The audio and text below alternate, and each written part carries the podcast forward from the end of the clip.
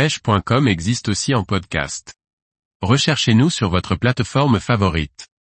Le crapet de roche, un cousin du black bass méconnu en France. Par Morgane Calu.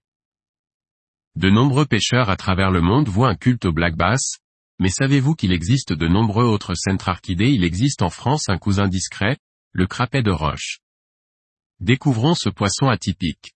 Le crapet de roche est un petit centrarchidé, de la même famille que le black bass ou que la perche soleil. Il est originaire d'Amérique du Nord et a été introduit en France au début du XXe siècle. Il est encore présent sur quelques portions de la Loire aux alentours de Nevers notamment. Sa zone de répartition est relativement petite du fait qu'il est quasiment de façon mécanique attiré par les zones de blocs rocheux, embâcles et autres recoins pour se cacher. Le crapet ressemble à une grosse perche soleil.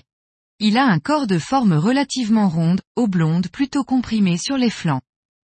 Il possède une seule nageoire dorsale dont les premiers rayons sont rigides et épineux. Le crapet possède une gueule relativement large et protractile. Il a un œil rouge à orangé. Il est de couleur brun, olive à verdâtre avec des marbrures légères plus ou moins foncées.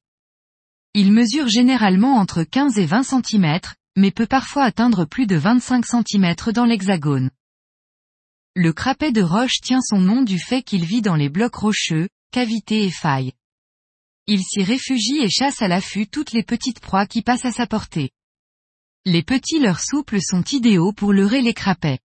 Les petits shads, virgules ou créatures sont parfaits.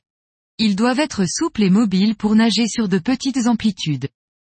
En effet, il faut gratter et insister dans les structures pour avoir des touches.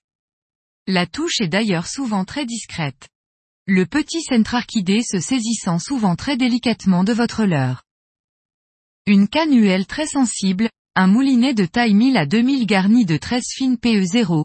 4 est indispensable pour apprécier la subtilité de cette pêche qui ressemble à du rockfishing d'eau douce.